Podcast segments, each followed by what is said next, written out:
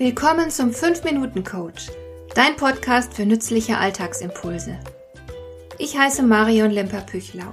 Als erfahrener Coach habe ich jede Menge psychologische Tipps für dich, mit denen du leichter durch den Alltag kommst, damit dein Leben ein bisschen einfacher wird.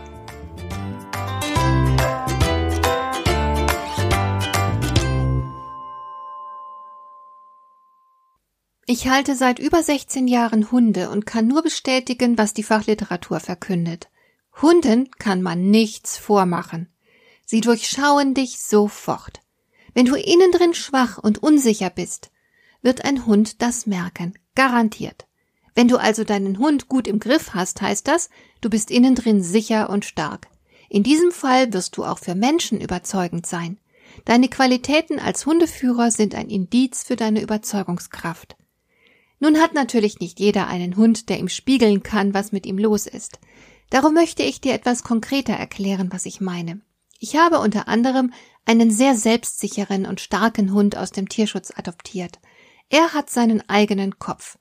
Den hat er auch gebraucht, um jahrelang auf der Straße überleben zu können.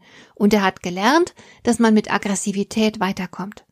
Für solch einen Hund muss ich als Hundeführerin sehr überzeugend sein, um mich durchsetzen zu können. Neulich wollte ich ihn aus dem Garten abrufen, und er hat mich komplett ignoriert. Da war ich wohl nicht stark und entschlossen genug.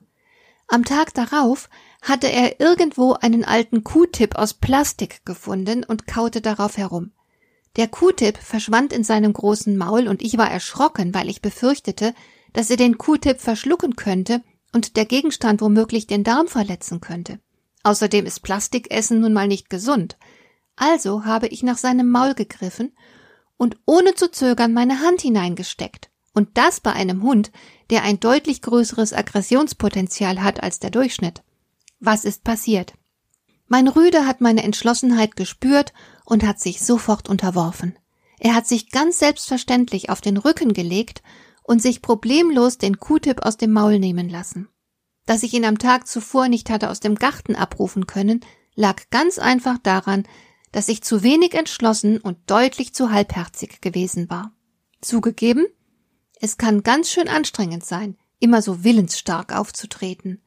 Denn du brauchst diese Willenskraft ja auch im Umgang mit Menschen, mit den eigenen Kindern zum Beispiel. Es ist ein Riesenunterschied, ob du sagst, jetzt räum doch mal bitte dein Zimmer auf. Oder ob du sagst, und jetzt räumst du bitte mal dein Zimmer auf. Das Ausrufezeichen bei der zweiten Variante ist deutlich zu hören. Was immer du bewirken willst, Du brauchst dafür die tiefe innere Überzeugung, dass du es wirklich willst, dass du es darfst und dass du es kannst. Dann hast du die besten Voraussetzungen, mit deinem Vorhaben erfolgreich zu sein. Alles andere ist halbherzig und hat auch nur halbe Erfolgswahrscheinlichkeit. Stell dir vor, jemand geht zum Chef und bittet um eine Gehaltserhöhung, weil seine Freunde ihm erklärt haben, dass er unterbezahlt wäre. Er selbst ist jedoch nicht zutiefst davon überzeugt, dass er die Gehaltserhöhung wert ist. Und zudem hat er ein bisschen Angst vor seinem Chef. Wie erfolgreich wird seine Bitte um mehr Gehalt unter diesen Bedingungen wohl sein? Da hilft es auch nicht, wenn er zuvor ein Buch über Gehaltsverhandlungen gelesen hat und genau weiß, welche Rhetorik er braucht, um gut verhandeln zu können. Wenn die innere Überzeugung fehlt, dann kann daraus nichts werden. Ich weiß noch, wie ich selbst einmal als freie Mitarbeiterin mehr Honorar gefordert habe. Ich bin zu der entsprechenden Person hereinspaziert ohne Anmeldung? Ich habe nur kurz erklärt, dass ich ihm etwas mitzuteilen hätte und habe dann gesagt, Sie wissen, dass ich eines Ihrer besten Pferde im Stall bin, und nun ist es an der Zeit, dass Sie mich auch entsprechend bezahlen. Er hat daraufhin schweigend circa eine Minute lang auf seinem Computer herumgetippt und schließlich nur ein einziges Wort gesagt, nämlich erledigt. Das ist Überzeugungskraft und sie muss und kann nur von innen kommen. Wenn du diese Kraft nicht spüren kannst, dann lass es lieber. Arbeite erst einmal an dir. Kläre deine unterschiedlichen Motive. Finde heraus, warum du einerseits etwas willst, aber andererseits nur mäßig überzeugt davon bist. Nimm dir die nötige Zeit dafür, aber tue nicht voreilig etwas Halbherziges. Damit bist du nicht nur sehr wahrscheinlich erfolglos, sondern mit Halbherzigkeit setzt du auch ein Signal für deine Umgebung. Die anderen lernen dabei nämlich, dass sie dich nicht ernst nehmen müssen. Wenn mein Hund mehrfach erfahren hat, dass ich ihn halbherzig abrufe und er mich einfach ignorieren kann, habe ich beim nächsten Abruf ganz, ganz schlechte Karten. Und dieser Zusammenhang ist eins zu eins auf zwischenmenschliche Beziehungen übertragbar. Hat dir der heutige Impuls gefallen?